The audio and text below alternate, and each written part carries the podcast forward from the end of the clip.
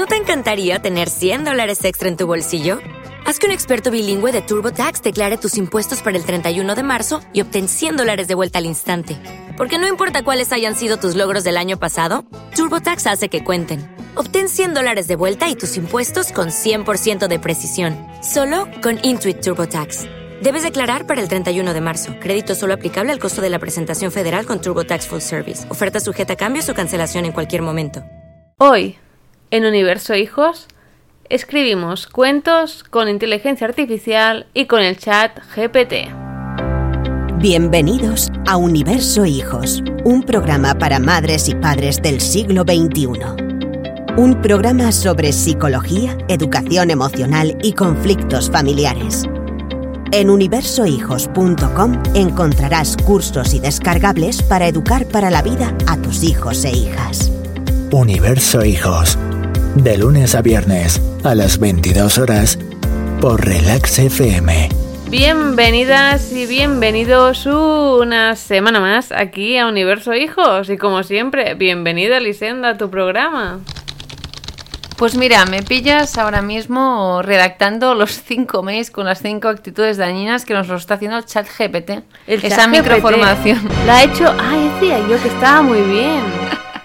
Eh, por el momento el chat GPT no ha hecho eh, las cinco conductas dañinas que estás que puedes estar teniendo con tus hijos que son invisibles y eh, que si accedes a universohijos.com podrás acceder a esta microformación por correo electrónico durante cinco, cinco días, vaya como estoy hoy, cinco días vas a recibir cinco mails en los que te contamos cada día cada una de esas actitudes y que derivan en conductas que pueden estar siendo dañinas para el desarrollo de tus hijos.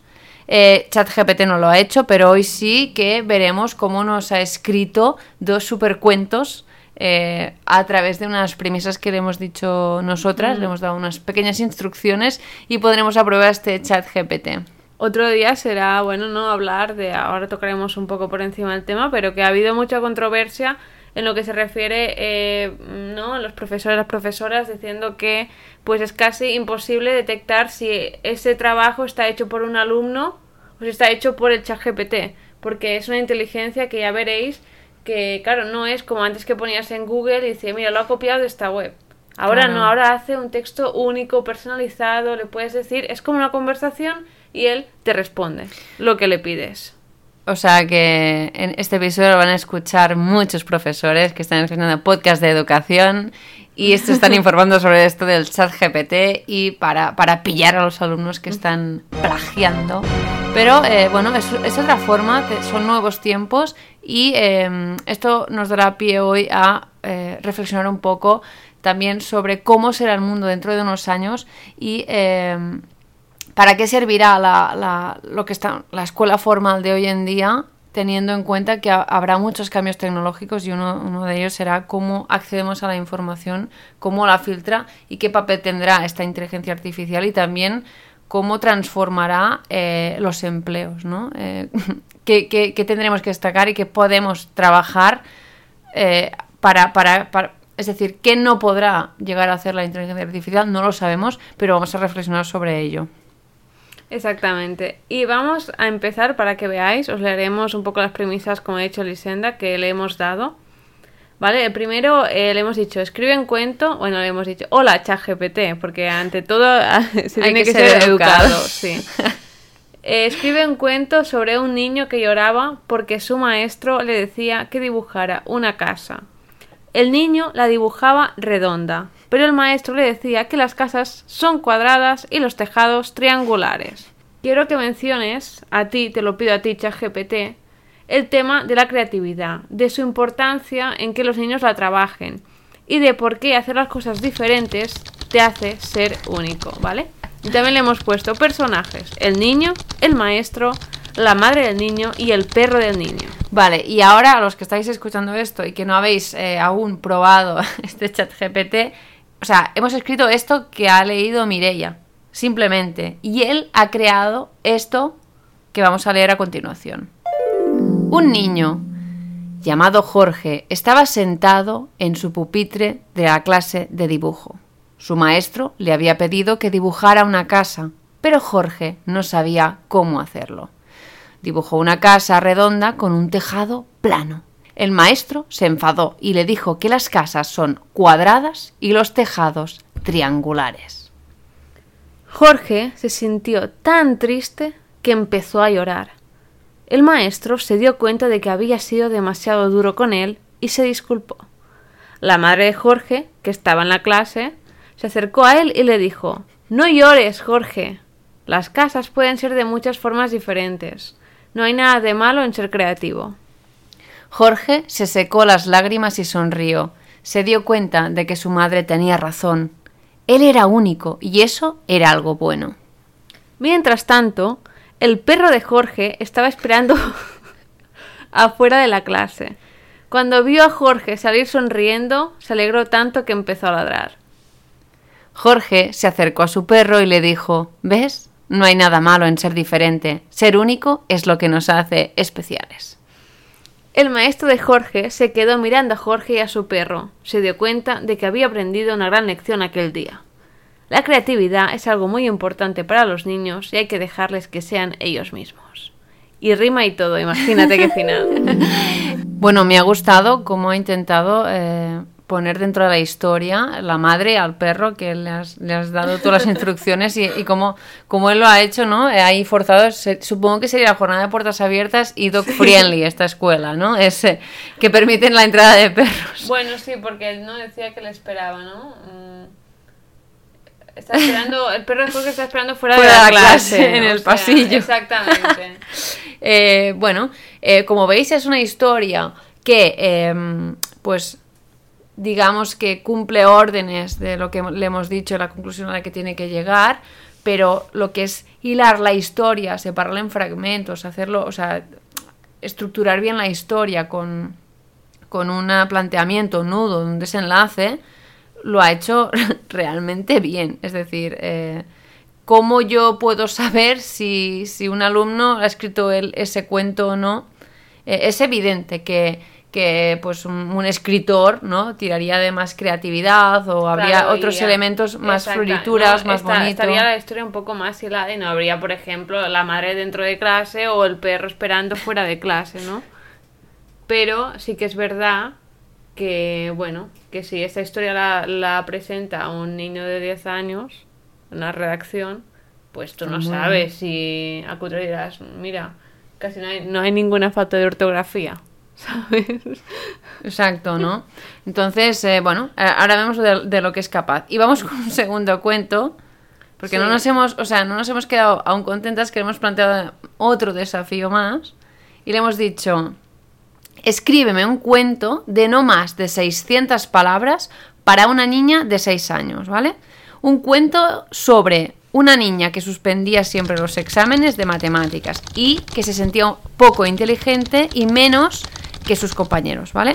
Cómo logra ella entender que en el mundo hay sitio para todos y cada uno tiene su propio talento. Los personajes que tienen que aparecer son una niña, una profesora, una madre y, el, y su compañero Lucas. Le hemos dicho esto, ¿vale? Estoy leyendo literalmente. ¿eh? Y ahora vamos, vamos con la historia. Dice así. Era el examen de matemáticas y la niña suspiró. Siempre suspendía ese examen y se sentía poco inteligente y menos que sus compañeros. La profesora repartió los exámenes y la niña se dispuso a empezar. Pero no pudo. Se equivocó en todas las respuestas. Al terminar, la niña se sintió frustrada y decepcionada. Se preguntaba por qué era tan torpe con las matemáticas. Sus compañeros se reían de ella, y la profesora no parecía tener mucha fe en ella. La niña iba a casa triste y pensativa. Se preguntaba qué podía hacer para mejorar en matemáticas, pero no encontraba respuesta. Cuando llegó a casa, su madre la abrazó y le preguntó qué le había pasado. La niña le contó lo sucedido en el examen. Su madre la escuchó atentamente y luego dijo Hija, no eres menos inteligente que tus compañeros. Todos tenemos un talento especial. Tal vez las matemáticas no son tu fuerte, pero hay otros temas en los que eres muy buena. La niña escuchó atentamente a su madre y luego se sintió mejor. Sabía que en el mundo había sitio para todos y cada uno tenía su propio talento. ¡Bravo! Eh, bueno, es, es- o sea, lo que es la construcción de las historias la hace, o sea, la hace estupendamente bien, escribe bien, pero fijémonos que eh, está aún en pañales eh, eh, toda esta tecnología, pero es capaz de, de- de, ¿no? plasmar historias y crearlas, que es- o sea, es algo que hasta ahora no habíamos visto. Nosotros podemos encontrar información de todo tipo, ¿no? Eh, y buscarla y, y, em, inspirarnos. O los alumnos para hacer un trabajo pues tenían que documentarse y algunos plagiaban en el rincón del vago, hay que decirlo.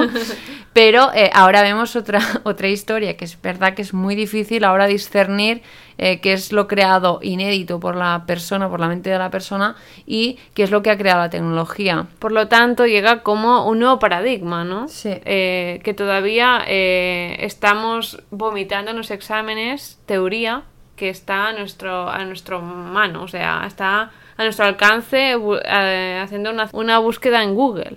¿Sabes? Todavía estamos aquí y ahí, y ahí llega una inteligencia que además no nos da la información, sino que además es- es capaz de construir eh, trabajos enteros ella sola, Claro. redacciones. eh, Resumir, o sea, es capaz de resumir y sacar las ideas más importantes. Esto es un ahorro de tiempo eh, brutal, ¿no? Si estás haciendo un trabajo de do- documentación que te, que te resuma lo más importante, ¿vale? Por ejemplo.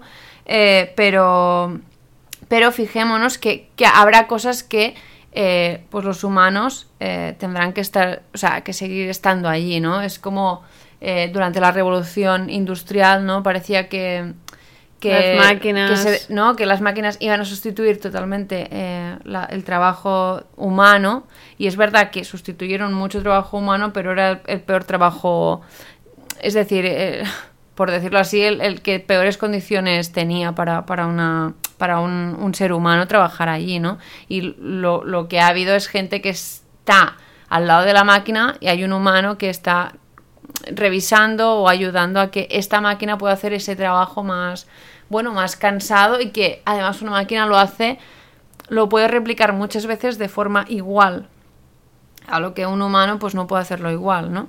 Y entonces pues eh, mm, supuso un gran un cambio de paradigma porque eh, pues a- pues eh, quieras o no los productos pueden ser más baratos, ¿no? Porque pueden ser más de rotación, porque hay una mayor producción, menor coste. Vale, pues ahora vamos a plantearnos otro cambio de paradigma que es en, en, siglo XXI, una sociedad muy, muy tecnológica. Estamos ya en un capítulo de Black Mirror, ¿no? Eh, me gustaría a los guionistas de Black Mirror decirles que nos vengan a, a dar sus ideas de lo que podría llegar a pasar, porque es probable que, que den al clavo. Es decir, que lo que nos parezca una ficción, como en Black Mirror, que parece que es todo muy futurista y que son debates éticos que podríamos tener en el futuro, eh, pues es probable que, que, acaben, que acaben cumpliéndose.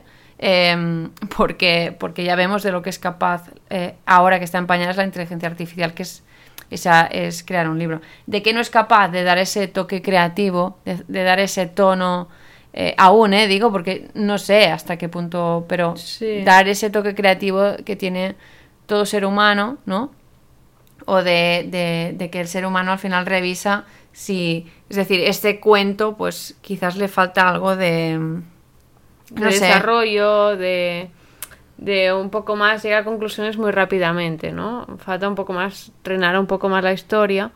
Y hablando del tema de, ¿no? de los docentes cuando plantean eh, los tra- las tareas ¿no? para los alumnos, pues es interesante que las tareas no sean eh, eso que hemos dicho antes, ¿no? Eh, vomitar mm, teoría, sino que se pueda aplicar, ¿no? En, en un caso particular, en un problema, en al final aportar valor ma- eh, más allá de, de lo que dicen los libros, ¿no? Como para decirlo así. Sí, Y que estas inteligencias nos están diciendo que también es necesario eh, las transformaciones a nivel educativo, de, de los deberes, de porque resolver, este chaval le pones una ecuación y te la resuelve, ¿no? O sea, Claro. es capaz de resolverte todo. Pero hay un componente que, por ejemplo, no por eso eh, las metodologías como el ABP, otras formas de, de, ¿no? de concebir un poco eh, los trabajos de, de la universidad o, o del instituto o del colegio, pues nos dan como es- este margen para que la persona haya un punto creativo que es aplicándolo a su realidad, ¿no? A la realidad de su alrededor, a un problema real. Claro, aquí lo que tiene que haber es una reflexión sobre eh, por qué eh, la educación, ya la, la hemos hecho en muchos episodios, pero y además tiene que haber un debate profundo de decir si eh, la sociedad va hacia allí, ¿por qué las escuelas no, no digo cambiar y que haya que... Pero sí que hay, tiene que haber por lo menos una reflexión profunda eh, acerca de hacia dónde vamos y cómo tiene que ser la educación de hoy en día teniendo en cuenta que vamos hacia allí. Y no digo que haya que dejar de, de, de, de solucionar ecuaciones, porque al final es lo importante es cómo las planteas, ¿no? Las ecuaciones, es decir, Mm. cómo tú planteas ese problema para poder resolverlo en un formato de ecuación, pero eh, están haciendo eh, muchísimas, resolviendo muchísimas ecuaciones de una forma muy mecánica, por ejemplo, ¿eh? para, para ir a un caso muy concreto, y mm, los problemas forman, es un apartado más de ese temario en el que, se- en el que quizás un 70% consiste en resolver ecuaciones, ¿vale? Eh, ¿Por qué no planteamos, aunque ahora voy a ser un poco redundante, pero por qué no planteamos más cómo los alumnos tienen que plantear esos problemas para resolverlos, no tanto en fijarnos en, en cómo se resuelven, ¿no? Ya hay calculadoras, pero bueno, parece que eh, están allí que, y que lo importante sigue siendo eh, resolver mogollón, o sea, hacer un volumen muy alto de, de ejercicios sobre ecuaciones, ¿no? Que habrá un profe de mates que diga yo no lo hago así, vale, pero mm, ¿para qué nos vamos a engañar si mm, es un 70% 30 los problemas? ¿no? El, el hecho de plantear problemas, que es en donde, o sea, cuando aplicas realmente eh, ese conocimiento que has adquirido a través de la resolución de ecuaciones, ¿no? Si va a haber un chat que, que incluso ya casi le voy a decir el problema y me lo va a resolver, eh, ¿hacia dónde tenemos que ir? Pues que, o sea, este episodio es complicado porque es que es muy difícil saber hacia dónde va a ir y cómo se va a desarrollar esta tecnología, pero sí que nos tiene que ah, hacer reflexionar y decir, ostras, vamos hacia un nuevo paradigma. ¿Cómo tiene que ser en, en este nuevo paradigma tecnológico? Nuevo paradigma, pero es que ya estamos, bueno, nuevo tampoco, ¿vale? Pero mm, con una tecnología que re- puede revolucionar y cambiar muy rápido, eh, que cada año, o sea, hay como muchas transformaciones y todo va muy rápido, ¿cómo tiene que ser esa educación del siglo XXI? Claro. eh, ¿Cuántas veces hemos hecho un examen que pueda ser eh, diferente para cada uno que lo responde? Siempre no hay como una pregunta o una respuesta correcta y evidentemente si es exámenes los típicos de historia que tienes que escribir mucha cosa, pues evidentemente que es muy difícil que sea igual que otro, pero la respuesta es una, ¿no? Y tiene que ir por ahí. Entonces, yo en mi vida creo que he hecho solo un examen o como mucho dos o tres, pero me acuerdo de uno que, que era único. O sea, que no había ninguna respuesta correcta o incorrecta. Sino que eh, había otras maneras de discernir, vale, aquí puntúo tal o aquí puntúo menos, ¿no? Pero que no había una respuesta correcta como tal. Vale, ¿y cómo se- em, te puedo preguntar cómo, o sea, que lo cómo era ese examen? Ese examen, eh, bueno, el profesor también, pues, mm, quiso hacer, pues, algo diferente.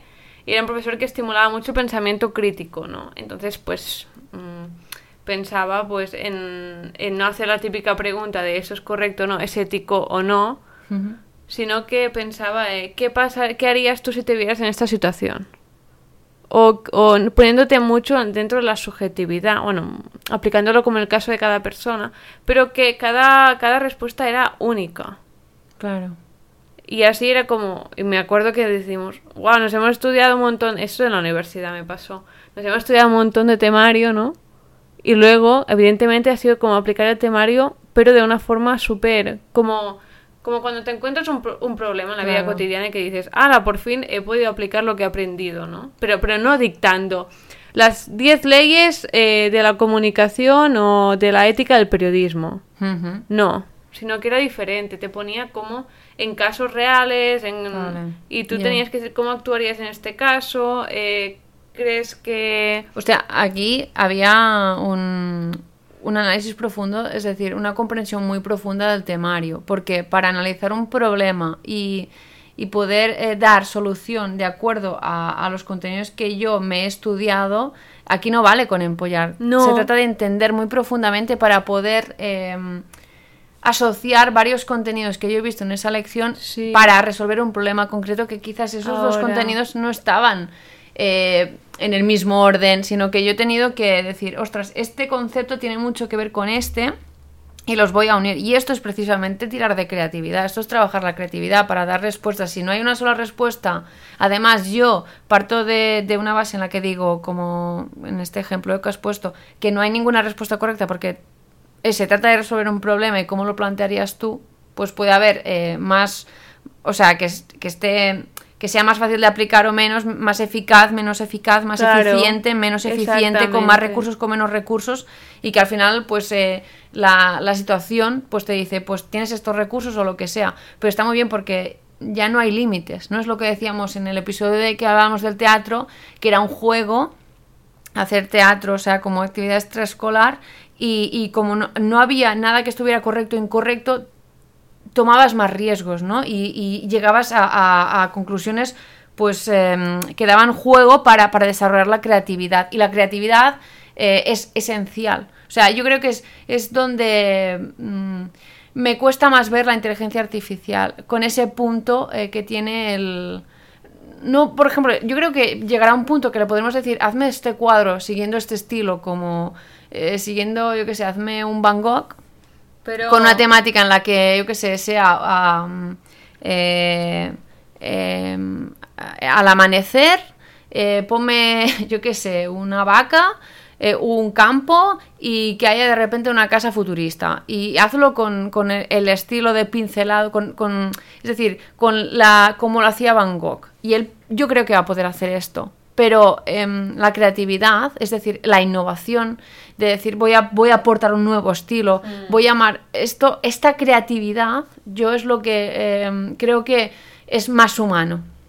Entonces es lo más eh, difícil de sustituir, esta, esta agilidad mental que tenemos los humanos para resolver problemas muy complejos eh, y no tanto... Yo creo que además aprende este chat GPT, pero eh, le va a faltar ese punto. Por lo tanto, ¿qué es importante? Pues que trabajen las inteligencias múltiples para descubrir también sus propios talentos y eh, trabajar la creatividad, no tanto desde empollar y saberme algo que es, esto es lo que te tienes que saber, mm, ¿Por qué? Sino lo que yo tengo que saber es cómo este contenido que tú me has dado, cómo yo vinculo los varios conceptos que tú me has eh, enseñado para resolver un problema que es muy complejo. Yo creo que, o sea, el, ejemplo que te has puesto es, es como muy ilustrativo de eh, en dónde no sería útil, porque cómo se lo preguntas a la, inte- a la inteligencia artificial, ¿no? Te puede resumir, pero no va a ser capaz de eh, hacer esta asociación tan creativa de ideas. Va a ser más, te va a resumir, te va a hacer cosas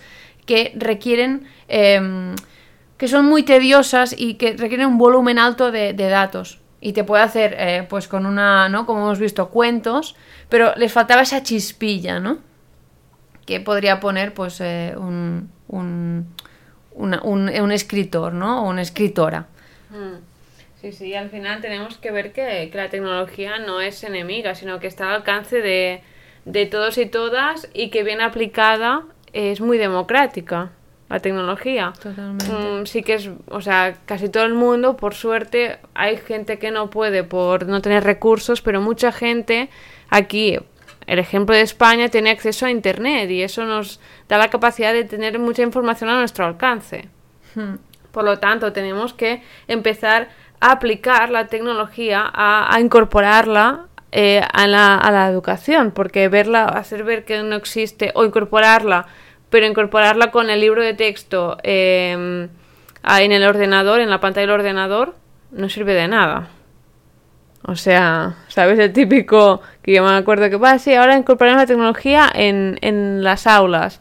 Y era el, el libro de texto escaneado de, de, Sí. las, de las materias. No, es, es, es ir, eh, es tirar de creatividad también para, pa- de nuevo, o sea, que las nuevas pedagogías también incentiven la creatividad y que también sean creativas en esencia ellas, en sí mismas, por sí mismas, ¿vale? Que, que tengan un objetivo que sea, pues, lograr cosas que las, es decir, que la que la tecnología no pueda ya hacer eh, por sí, por sí misma, ¿vale? Que aún no puede hacer, digo, porque yo que sé dónde están los límites, pero, pero vamos a trabajar creatividad, vamos a trabajar los talentos ¿no? Vamos a, a aprovechar que la gente encuentre su elemento, ¿no? Un poco en la línea de Ken Robinson, eh, que se preocupó mucho por la creatividad y para que, digamos, la gente esté alineada por, de acuerdo a su perfil de talentos que tiene, ¿no?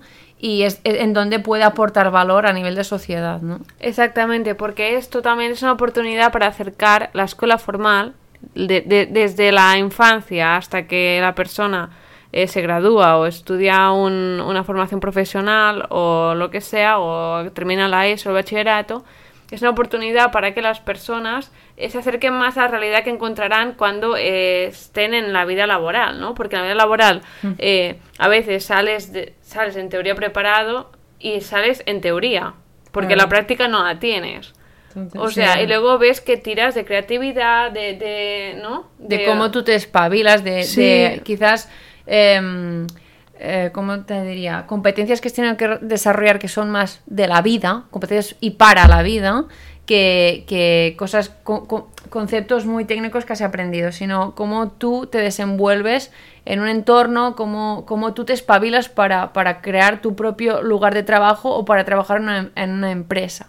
¿no? Y son quizás... em, competencias que, que tienes que adquirir que son más de tipo emocional, como de relacionarse con los demás, de lograr ser asertivo, de, no- de saber decir no a muchas cosas porque no en grupos en, en organizaciones es complicado y hay unas jerarquías y a veces decir no no es, es como cómo puedes comunicar de forma eficaz para que no hayan tantos conflictos y hay una serie de competencias que, que quizás tienen mucho más, eh, son mucho más útiles que muchos conceptos técnicos que, que son muy memorísticos, mm, ¿no? Y que no sirven tanto para, para luego para tu futuro laboral. Pero esto ya es otro, otro debate en el que podríamos entrar de, de cómo están las universidades hoy en día, ¿no? Los contenidos que imparten, eh, que se imparten en muchas, en muchos grados o en los másters que luego dices que nunca me siento preparado, ¿no? Y dices, ostras, ¿cómo puede ser tantos años estudiando y no te sientes preparado? Pues, es- o sea, es que para mí es algo que, que explota, la, o sea, me explota la cabeza de decir, entonces, ¿qué estamos haciendo cuando estamos sentados en, escuchando cómo, cómo el profesor de universidad dicta contenidos, ¿no? Si, si luego tienes que espabilarte, pues ¿por qué no enseñamos ya a, a el oficio en sí, ¿no? No, no, no, no lo entiendo. Pero bueno, eh, recordad, Sí, eh, recordad que en universohijos.com eh, podéis dejar el mail y recibiréis durante cinco días estas cinco actitudes dañinas que quizás estás teniendo con tu hijo y no sabes que tienes, porque son actitudes muy sutiles, muy invisibles, pero que podrían estar limitando a tu hijo. Y verás que algunas de ellas son precisamente enfocadas hacia eh, el talento. ¿eh? En, en algunas cosas que hacemos que estamos frenando el talento y la creatividad de, de los más pequeños. Vas a descubrir cuáles son. Eh, así que universohijos.com, dejas tu mail, confirmas y empiezas a recibir esta microformación. Y nada, eh, ChatGPT, muchas gracias por tu participación en este episodio, por ser el invitado estrella de hoy. Eh, Algún día le haremos una entrevista. ¿eh? Podríamos, ¿no? A ver Sería qué dice, divertido. sería divertido. Sobre algún tema que nos interese mucho relacionado con la psicología, la educación. Ah, podríamos preguntarle. Y, y, bueno, pues esperemos que haya servido para reflexionar sobre hacia dónde vamos, eh, que tampoco lo sabemos muy bien, pero sabemos que tiene que haber cambios porque estamos en, otro paradigma totalmente distinto. Y bueno, hay gente que aún dice, ay, pero si hay la revolución industrial, ahora se la empiezan a creer, ¿no? La revolución industrial, pues bueno, bienvenidos eh, al siglo XXI, tenéis mucho trabajo por hacer.